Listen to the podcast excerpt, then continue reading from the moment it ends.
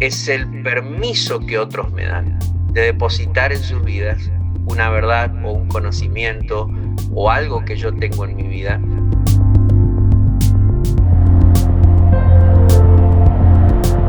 Considérense unos a otros para estimularse al amor y a las buenas obras, no dejando de congregarse como algunos tienen por costumbre, sino exhortándose tanto más cuando vean que aquel día se acerca.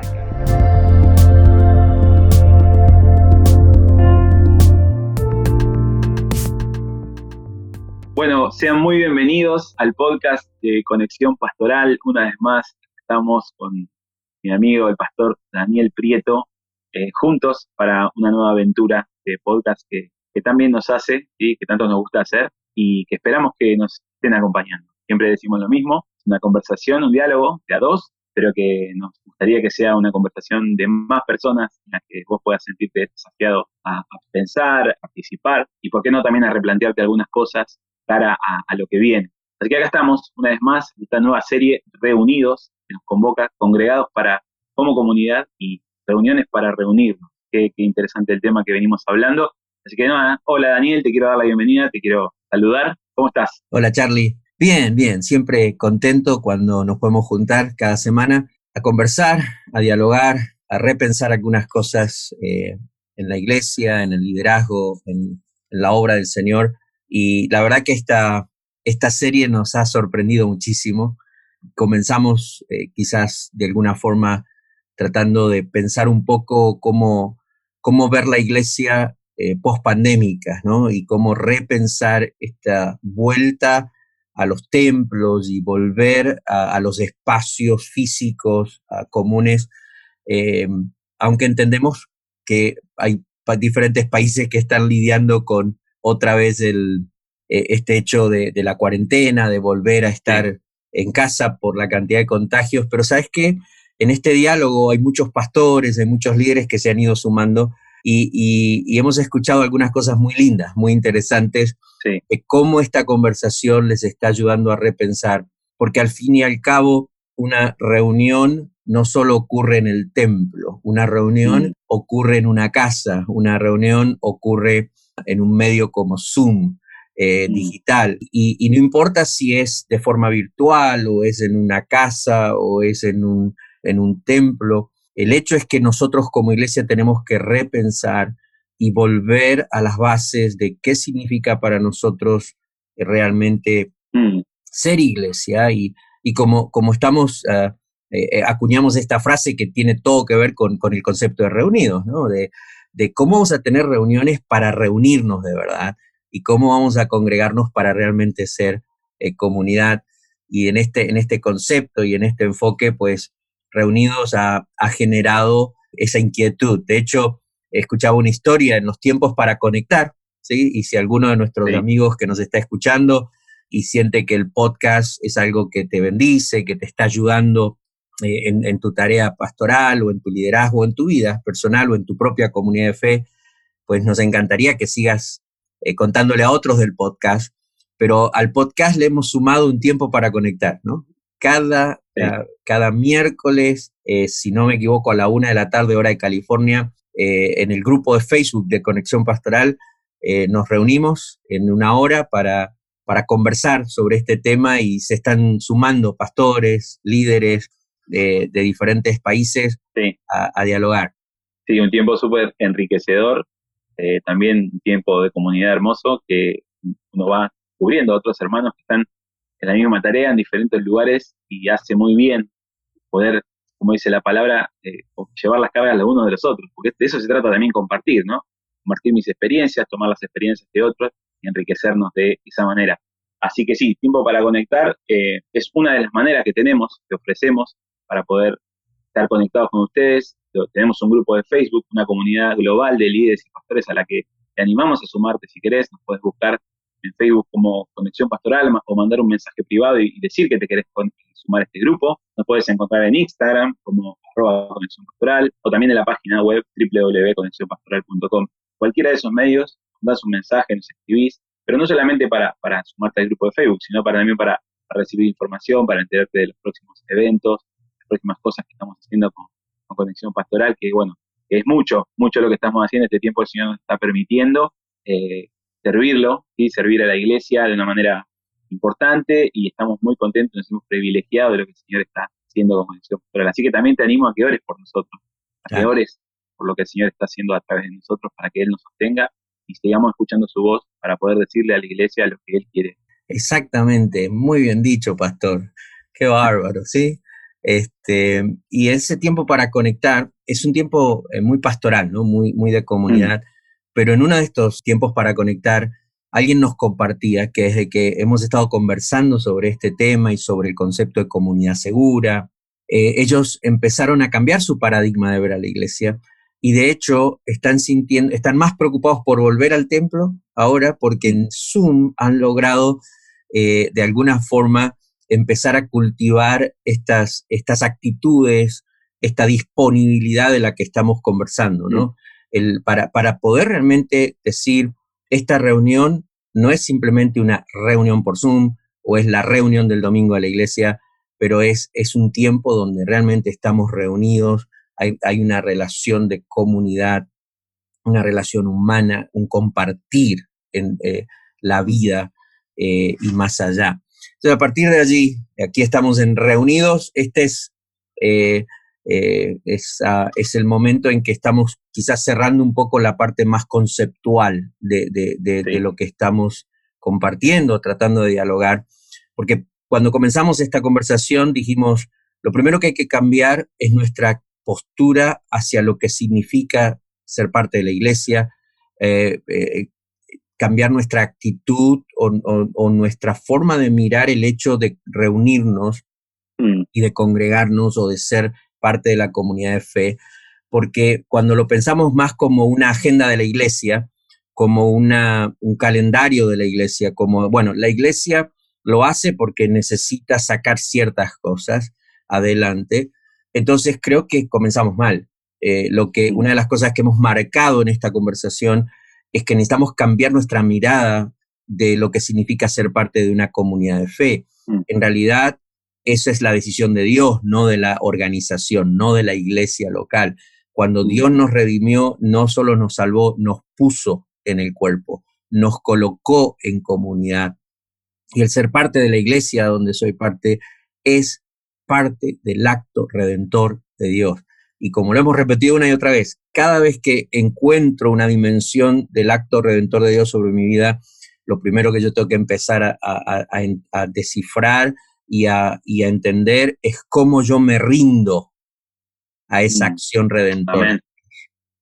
¿Eh? Y entonces ahí es donde hemos estado conversando y hemos hablado ya de cuatro eh, actitudes que me, me parece a mí que son progresivas. O sea, creo que una necesita de la otra para que podamos ir profundizando nuestro nivel de relación en la comunidad de fe. Si yo sé que estar en mi comunidad de fe, en mi iglesia, es la, decisión de la redención de Dios, porque Dios entendió que ese es mi lugar, ahí es donde Él va a formarme, ahí es donde.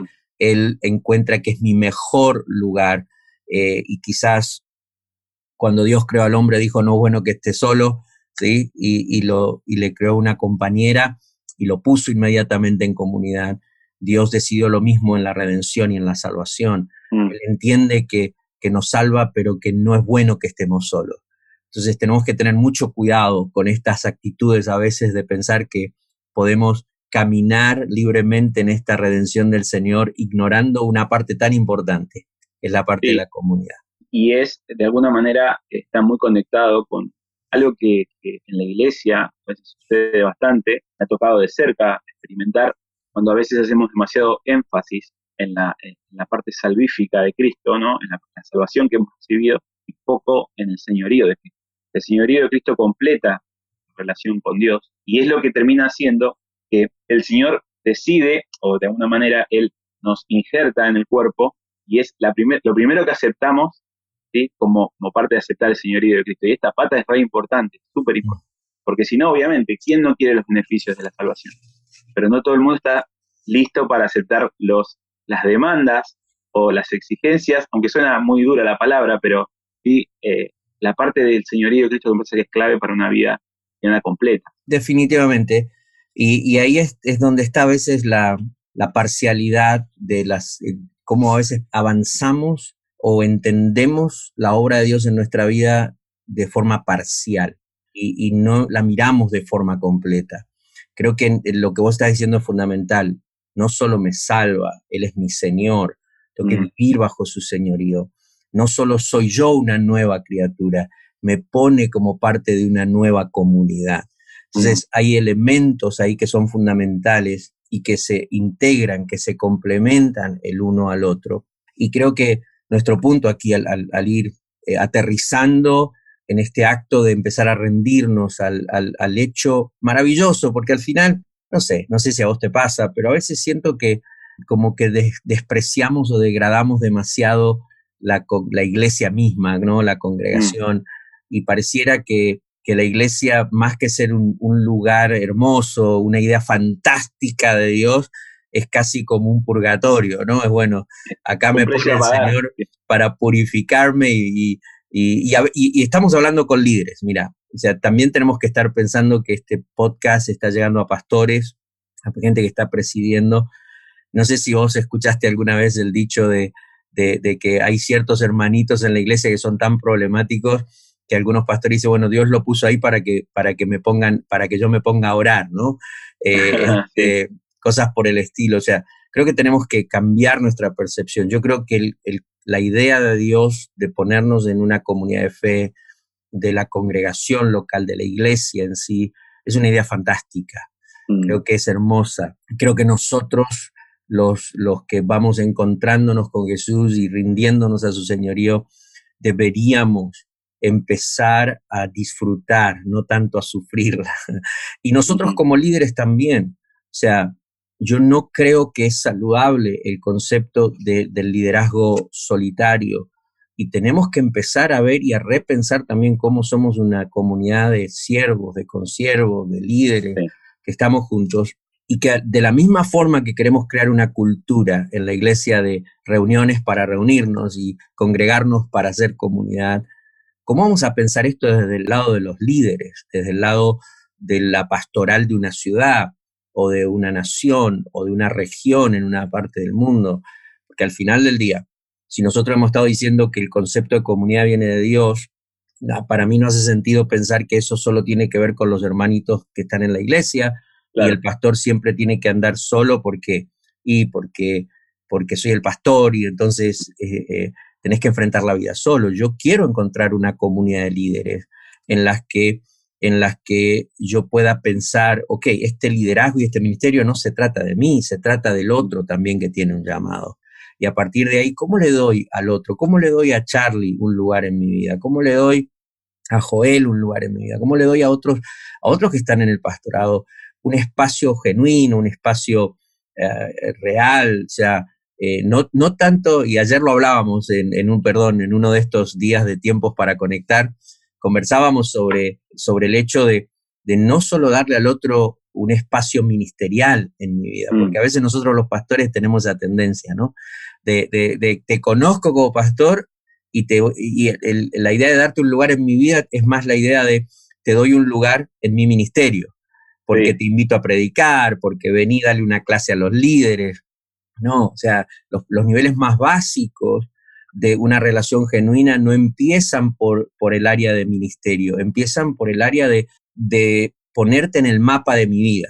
Es mm. decir, estás registrado en la existencia, en lo que me rodea, y, te, te, identifico, te reconozco, sé que existís, y a partir de saber y de conocer que existís como un pastor, como un líder que está en mi área, en mi región, entonces te quiero dar un lugar en mi vida, pero un lugar personal, un lugar en el que te puedo saludar, podemos conversar, podemos darnos espacios reales en tiempo y espacio, y a partir de allí, mientras te voy dando ese lugar, empiezo a descubrir cómo te puedo dar en mi vida eh, un lugar en, quien sos, desde tu diseño de Dios, desde, la, desde el grado de, autoridad que puedes llegar a tener sobre mi vida espiritual o en mentoría o en una dimensión en la que Dios te coloca, como hablábamos en, episodios anteriores, te empiezo a dar tu lugar único, mm. especial, porque aunque tengo a muchos en mi vida, tu lugar es diferente, tenés ese lugar en mi vida. y eso me ayuda a entender cómo respetarte, cómo honrarte en mi vida.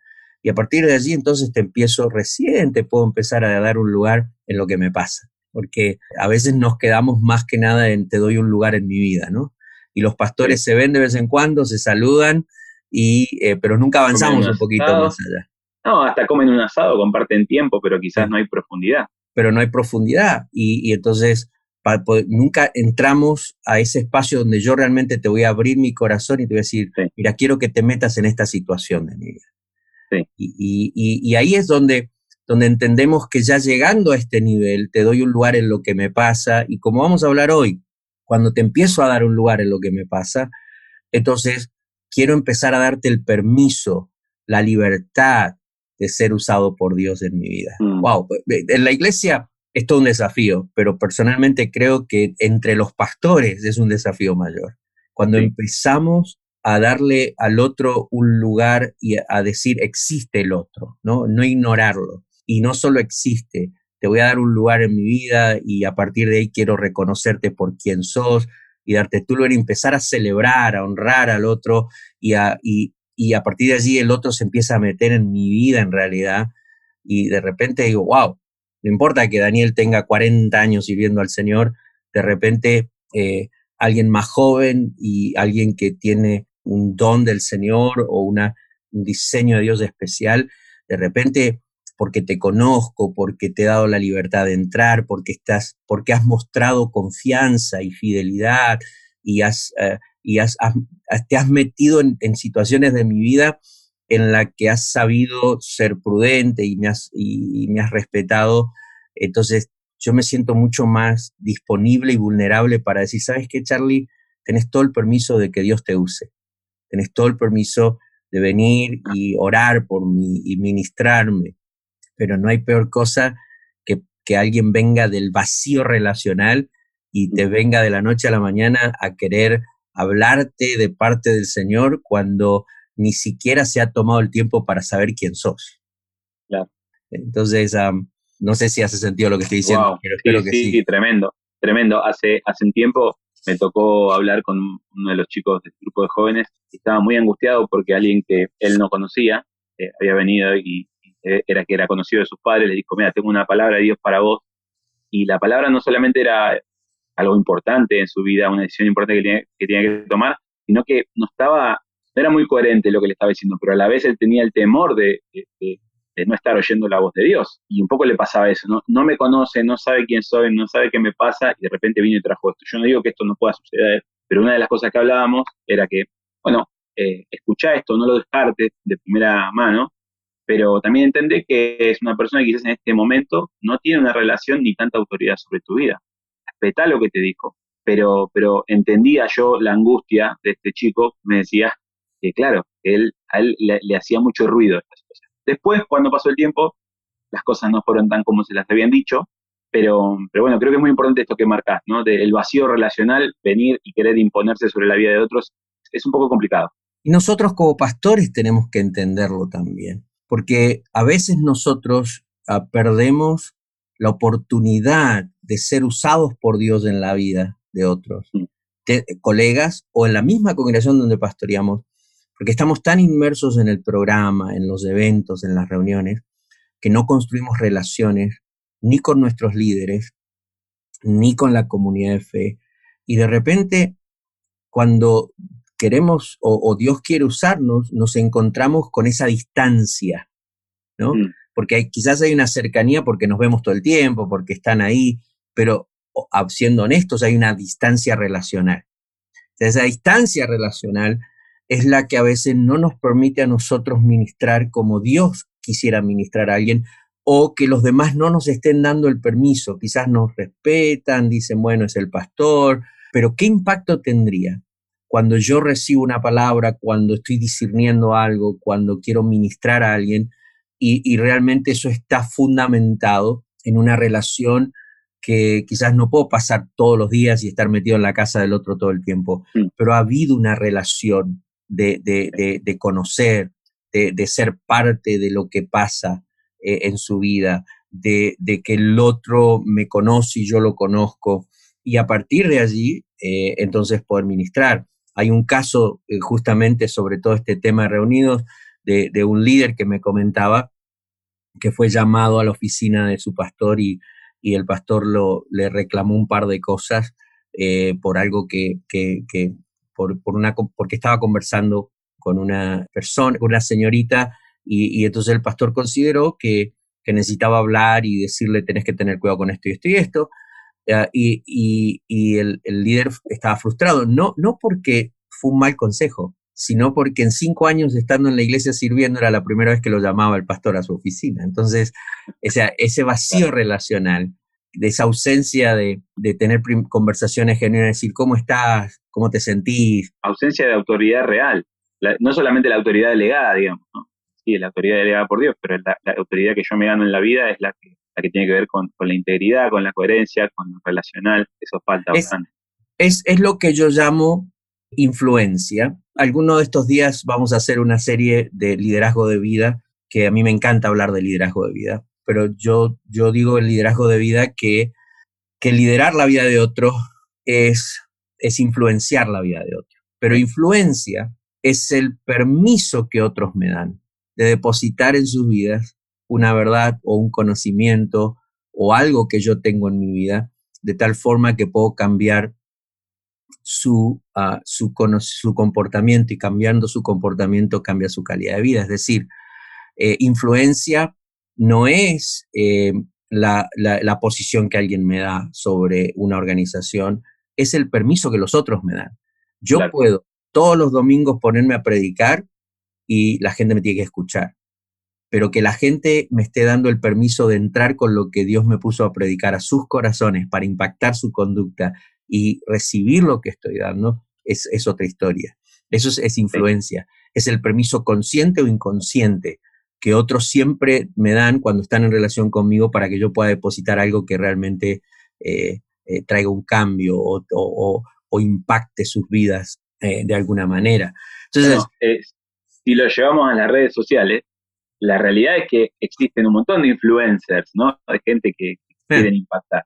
Pero hay una decisión de ser un seguidor de ese influencer, ¿no? O sea, y eso es porque, o porque te convence lo que dice o te parece interesante, o a veces es porque otro lo sigue y vos lo querés seguir. O sea, digo, esto que decís vos, ¿no? Tiene que dar, haber un permiso para que alguien sea una influencia en tu vida.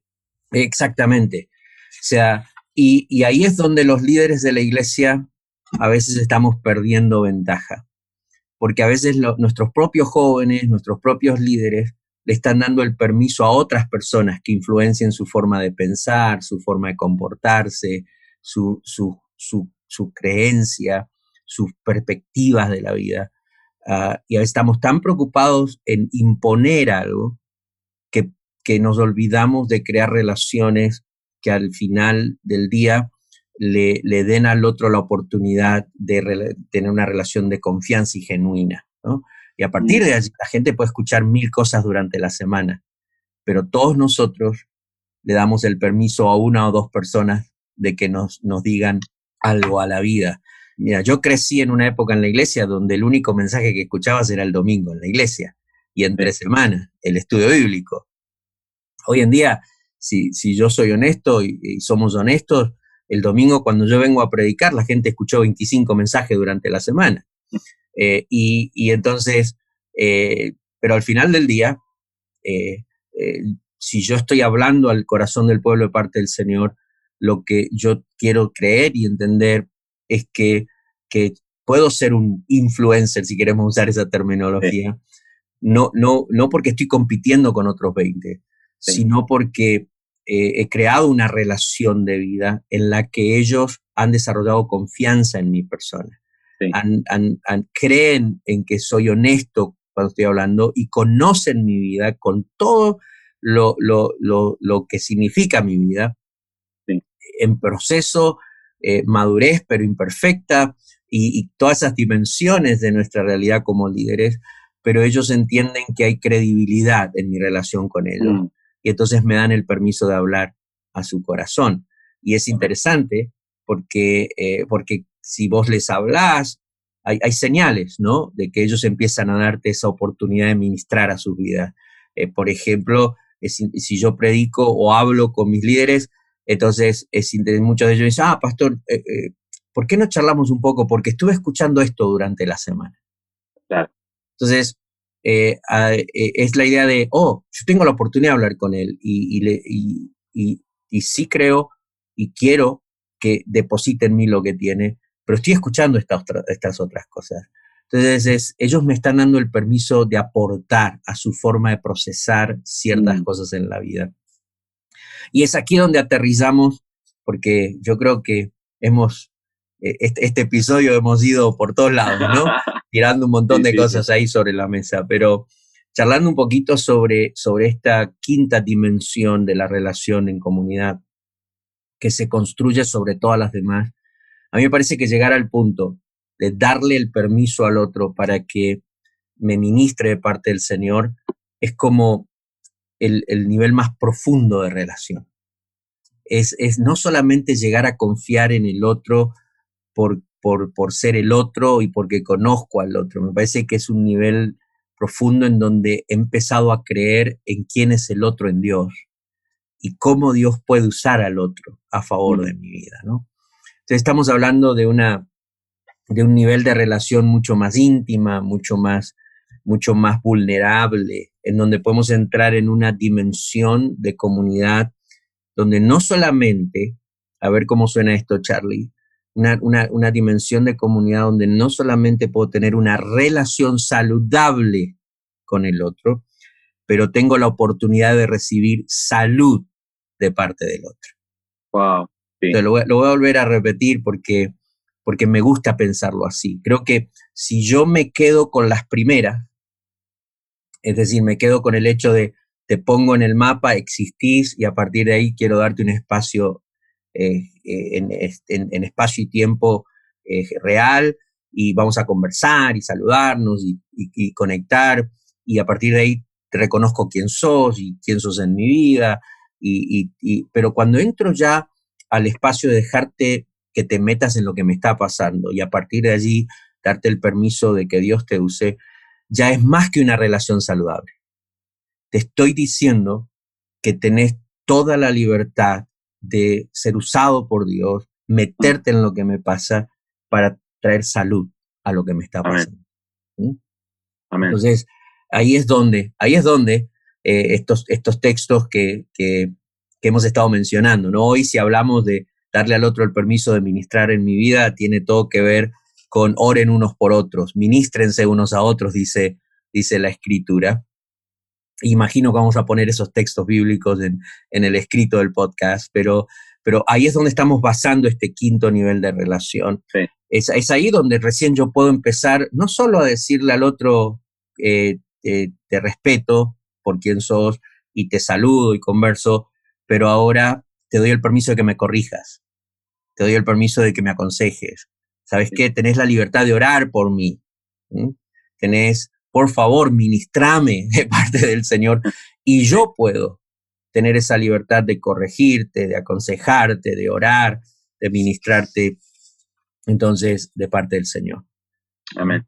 Eh, entonces, yendo, yendo, eh, yendo en esta dimensión, eh, pensar, la verdad Charlie, ni sé cuánto tiempo estamos llevando en, el podcast de hoy, pero... Yo tampoco. Pero que los muchachos lo, lo pongan en, en, dos partes si es necesario, pero eh, me parece que era, era importante un poco lanzar en el diálogo que estamos teniendo con los pastores y los líderes lo que estamos conversando. Eh, pero es, es, es para mí muy, muy importante pensar seriamente en este nivel de relación, porque porque ya estamos hablando entonces de, salirnos no solamente de, este, de esta idea de, del uh, cultocéntrico, es, la frase que suelen usar. Cultocentrismo. Cultocentrismo, donde en realidad la iglesia funciona alrededor de un evento o eh, estamos hablando de una comunidad que la iglesia eh, tenga como el eje central eh, ser comunidad pero también estamos hablando, al, pensar en este nivel de relación, estamos hablando entonces de, salir del, del ¿cómo decimos esto? Yo ni, tengo una palabra para esto, pero del, del ungido de Jehová céntrico, ¿no? Del hecho de, hay un individuo que tiene la super unción y entonces ese es el que puede liberarme de un demonio, el que puede aconsejarme. Y cuidado, pues yo no estoy en contra de, los ministros, de las personas que Dios pone a ministrar y todo lo demás en, la, cuando la iglesia está reunida, pero sí me parece que hay un desequilibrio total cuando pensamos que al único que Dios puede usar es al pastor de la iglesia o a ciertos líderes en la iglesia. Creo que nuestra mejor oportunidad, no solo para tener relaciones saludables, sino para recibir salud, está en cuando cada miembro asume la responsabilidad de crear relaciones saludables que nos lleven a una dimensión de relación donde todos podemos aportar salud a la vida del otro. Y eso no tiene que ver solo con, con que los pastores decidan ah, salirse del centro, tiene que ver con que los miembros de las iglesias decidan hacerse responsables de esto y asumir su propia responsabilidad. Iba a decir exactamente lo mismo, tiene que ver con las dos cosas. Eh, porque hay veces que le hemos caído a los pastores con que bueno, el autoritarismo, que quizás eh, un exceso de, control y esto, pero hay veces que somos nosotros, eh, somos todos, ¿no? responsables de alguna manera de esto, por no asumir, por no por, nuestra propia eh, relación con el Señor, nuestra propia intimidad, falta de, eh, y nuestra propia, nuestro propio ejercicio de sacerdocio sobre otros.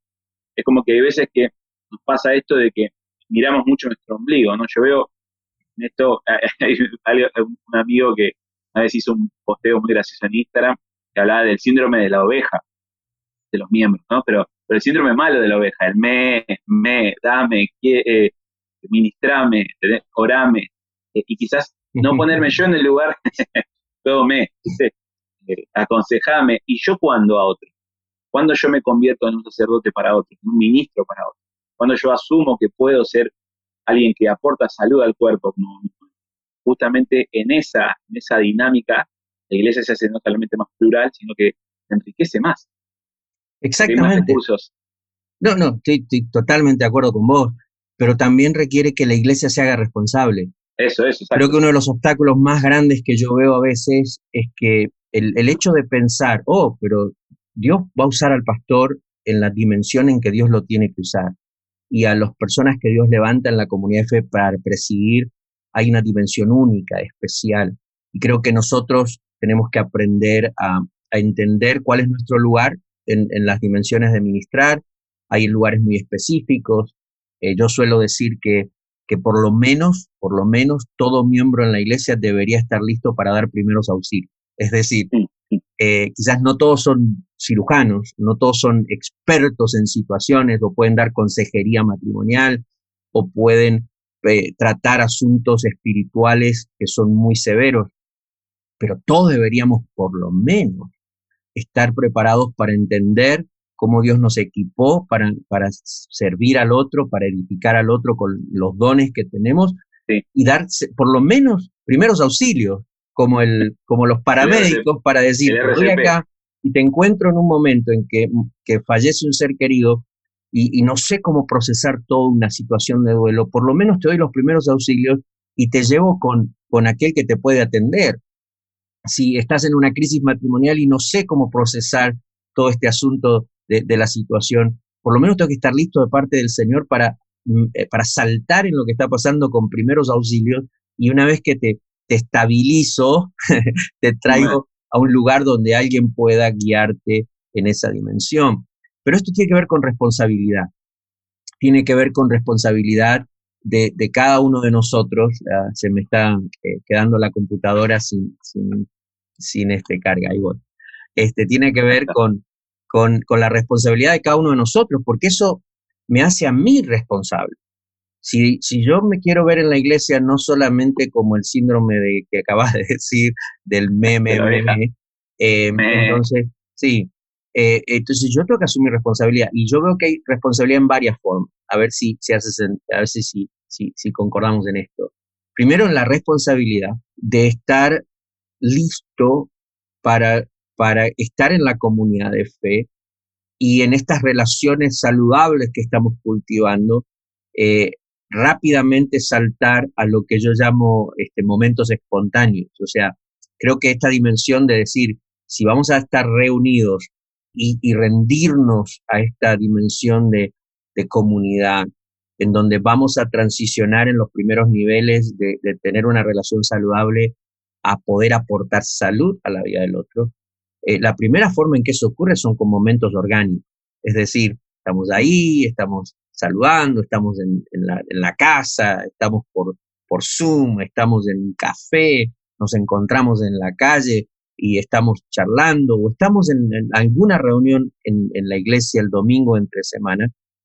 Y hay momentos que van a ocurrir que son espontáneos, donde de repente estás hablando y alguien se te larga a llorar porque emocionalmente está mal, o de pronto eh, estás conversando y, te das cuenta que alguien te, te, te, lanza una situación de, oh, sabes que he estado mal físicamente, he estado luchando con esto. Esos momentos espontáneos son, son momentos que yo los llamo momentos orgánicos, ¿no? que no son momentos preparados, no son momentos organizados, pero son momentos orgánicos.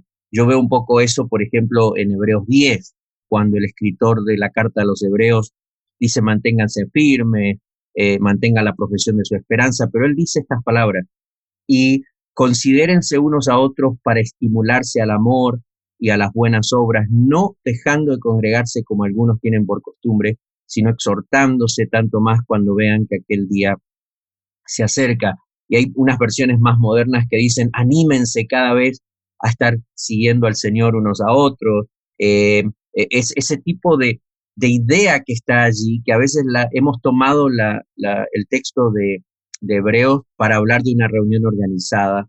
Y yo siento que el escritor está diciendo, mira, tu mejor momento y tus mejores oportunidades de salud están en estar junto con los demás, porque son en esos momentos, en esa interacción con el otro, que surgen esas pequeñas eh, espacios, esos pequeños momentos espontáneos en donde el otro te va a animar el otro va a aportar algo eh, para tu vida. Y eso requiere que yo no vaya a la iglesia sin estar pensando, wow, bueno, algo va a pasar aquí. Y yo tengo que estar listo para, para aportar algo, en lo que sea que pase que no está planeado. Yo, yo siento que si yo voy a estar en un lugar y sé que hay ciertas cosas que pueden llegar a pasar porque van a pasar, no solamente porque, porque el otro siempre va a tener una necesidad, sino porque hay una relación tan saludable que eso va a crear momentos donde quizás yo necesite aportar algo de parte del Señor a la vida del otro para traer salud. Eso me hace responsable de estar más preparado, de estar más atento, de llegar con otro nivel de, compromiso al momento en que me voy a encontrar, de siempre estar como, como creciendo, de siempre estar listo y pensar que puedo crecer en algo porque de pronto Dios puede usar eso en estos momentos espontáneos para aportárselo a alguien. Entonces, eso, eso ya me hace a mí alguien que no solo quiere crecer porque quiere crecer, quiero crecer porque sé que hay momentos en que esto puede de repente ser usado por el Señor eh, eh, con aquellos que son mi familia, mis hermanos, mis colegas, eh, y no, no en una actitud de arrogancia, sino una actitud de relación. Son cosas que no tienen un proceso organizado, pero ocurren. Ocurren y si puedo aportar algo, yo quiero estar listo para aportarlo. Entonces, eso crea un nivel de responsabilidad, que creo que a veces es la parte más difícil, eh, de, eh, más que los mismos pastores. A veces yo siento que los pastores y los líderes están luchando con, no podemos hacer todo solos. Ya tenemos que aprender a delegar, eso es verdad. Pero por el otro lado, eh, cada miembro de la iglesia tiene que empezar a asumir responsabilidad. Es mi responsabilidad. Entonces, la otra parte es la parte más organizada, ¿no? O sea, este, este, esta dimensión de, estar en comunidad, de, de, estar reunidos, tiene una parte organizada, tiene una parte orgánica, momentos espontáneos, pero también tiene una parte organizada, la parte en que, eh, como dice 1 Corintios 14, ¿no? O sea, 1 Corintios 14, Pablo explicando cómo, cómo la iglesia podría funcionar un poco más ordenada en los dones del Espíritu. Y entonces habla de si se reúnen, cada uno de vosotros tiene salmo, tiene doctrina, tiene lengua, tiene revelación de interpretación, háganlo todo para edificación. O sea que si unos enseñen, otros comuniquen lo que Dios les ha revelado, otros canten. Entonces habla un poco de, de la parte organizada del ministerio y de cómo nos ministramos unos a otros. Y para mí es importante mantener las dos cosas en equilibrio, porque si nos quedamos con la primera, entonces vamos a entrar en esta parte orgánica que es como si tuviéramos un cuerpo sin esqueleto y mm. que eh, queremos, eh, queremos a veces irnos a ese extremo de, de, bueno, todo pasa orgánico, todo pasa orgánico y eso orgánico no tiene nada de orden, ¿no? Tienen que haber momentos espontáneos y los momentos espontáneos tienen que estar ligados, me parece a mí, a, momentos también organizados, pero los momentos organizados tienen que tener mucho cuidado de no asfixiar los momentos espontáneos que van a surgir, porque ahí es donde quizás cuando organizamos la parte de ministrar y ministerio en la iglesia es que sofocamos la otra parte. Es decir, vos no podés hablar con nadie y aconsejar a nadie si no me pedís permiso. Mm, bueno, este, y quizás acá algunos pastores ya no me van a querer como amigo, pero yo, yo siempre digo, no, sé si, si en las iglesias donde vos has estado pasado, pero, pero a veces yo siento que me paso un año preparando un equipo para que ministren a la iglesia y de repente los que nunca pasaron por mi entrenamiento son los que más se ponen en contacto con el nuevo, lo visitan en la casa, lo están llamando y andan ministrando más que a todos los que entrené para ministrar, ¿no? Pero bueno, eso solo me pasa a mí, no les pasa a nadie más. Entonces, cuando era más joven, yo tenía la tendencia, porque así me habían enseñado, llamaba a la y mire, usted no puede estar visitando a la gente, usted no puede estar orando por alguien, no pasó por el entrenamiento de ministrar, ¿no? Eh, ya, con el tiempo y con menos cabello y aprendiendo un poquito más en el camino, me di cuenta que, que no podía asfixiar esta gente que naturalmente, orgánicamente habían entendido que estaban creando relaciones, eran no necesitaban que yo les dijera después de la reunión, hablen con la gente, conéctense con gente. Es, gente que naturalmente estaba creando relaciones con los demás, al punto en que los demás les estaban abriendo las puertas para que ellos ministraran. Entonces, esa es gente que no, les quiero decir no estás en el sistema, les quiero decir vení que te abrazo.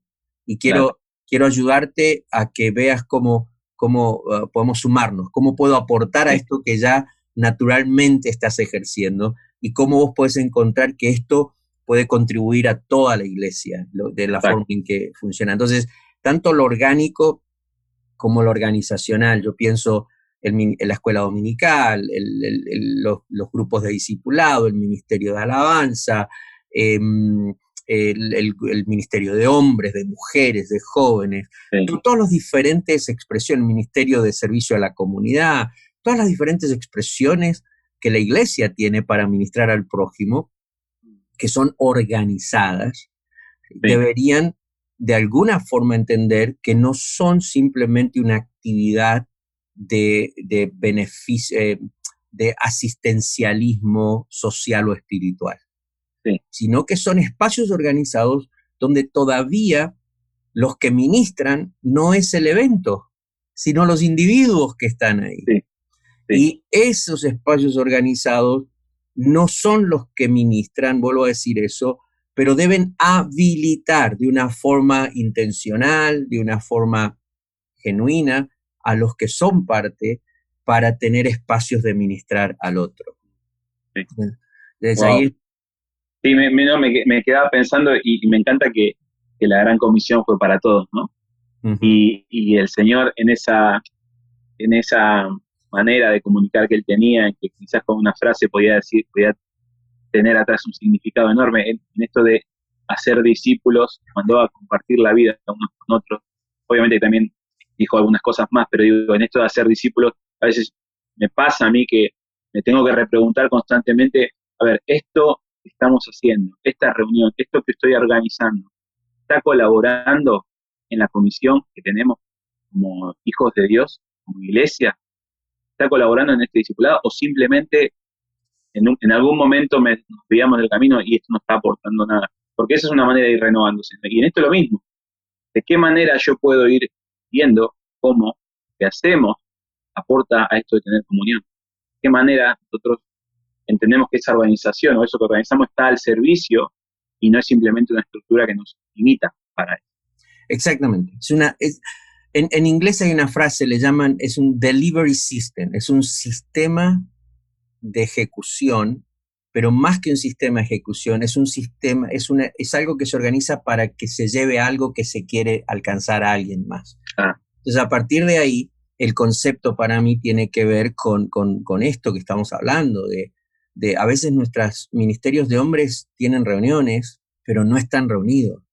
Eh, o, los ministerios organizados de la iglesia han perdido su enfoque de ser la gran comisión, de aprender a obedecer lo que Jesús nos enseñó, a ser discípulos, pero aterrizar en esto, Charlie, o sea, en esta idea de, de que si yo me toca a mí, como dice 1 eh, Corintios 14, predicar, enseñar, o sea, si alguien tiene algo que enseñar, que lo enseñe, no quedarme con el hecho de prediqué en la reunión de hombres, mm. sino asumir este, esta idea de como comunidad de fe hemos organizado espacios donde de repente, porque a mí el Señor me dio el don de poder comunicar y de enseñar la palabra, entiendo que tengo que llegar a ese momento no solo para predicar, porque es parte de la agenda, sino es el momento en que mi propia comunidad de fe organizada me está diciendo aportar algo a la salud de mi vida espiritual. Mm. Y yo quiero tomar en serio eso.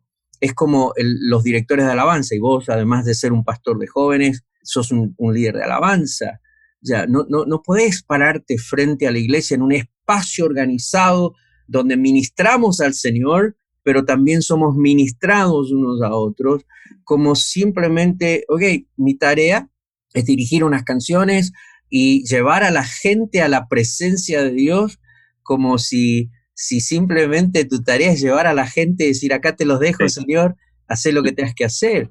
Es, es realmente un espacio donde hay que repensar esto y decir, ¿qué significa que mi comunidad de fe se organiza y en ese espacio organizado tenemos un momento de alabanza, de adoración, y este es un momento de ministrar donde todo, tiene todo que ver con el permiso que nos estamos dando de aportar salud espiritual, de aportar salud emocional, de aportar salud a la vida del otro.